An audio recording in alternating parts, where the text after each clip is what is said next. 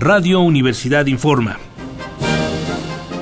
Corte informativo del martes 20 de agosto de 1968.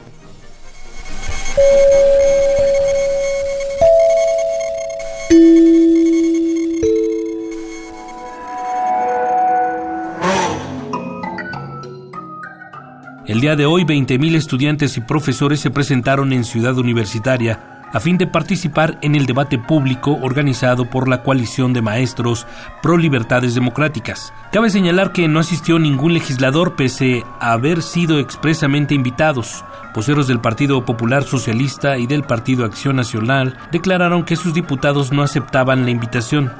De parte del PRI no hubo respuesta oficial y solo se hicieron comentarios indirectos y despectivos.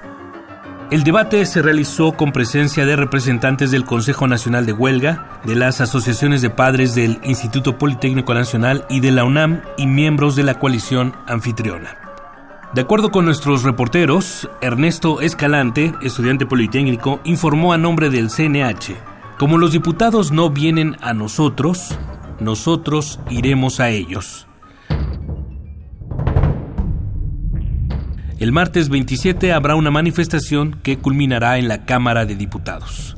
El doctor Elide Gortari, representante de la coalición, afirmó, este movimiento es continuación del que inició en 1956, cuando el internado del Instituto Politécnico Nacional fue ocupado por el ejército. Los estudiantes piden que ya no haya presos políticos y que la vida se manifieste en un clima de libertad. Maestros y estudiantes estamos dispuestos al diálogo.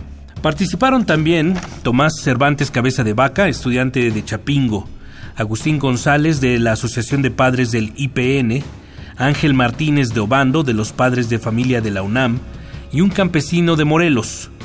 A nombre de cada una de sus agrupaciones, todos ellos manifestaron su apoyo a las demandas de los estudiantes.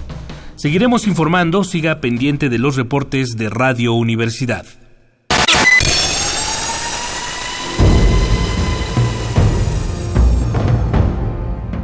M68. 50 años del movimiento estudiantil.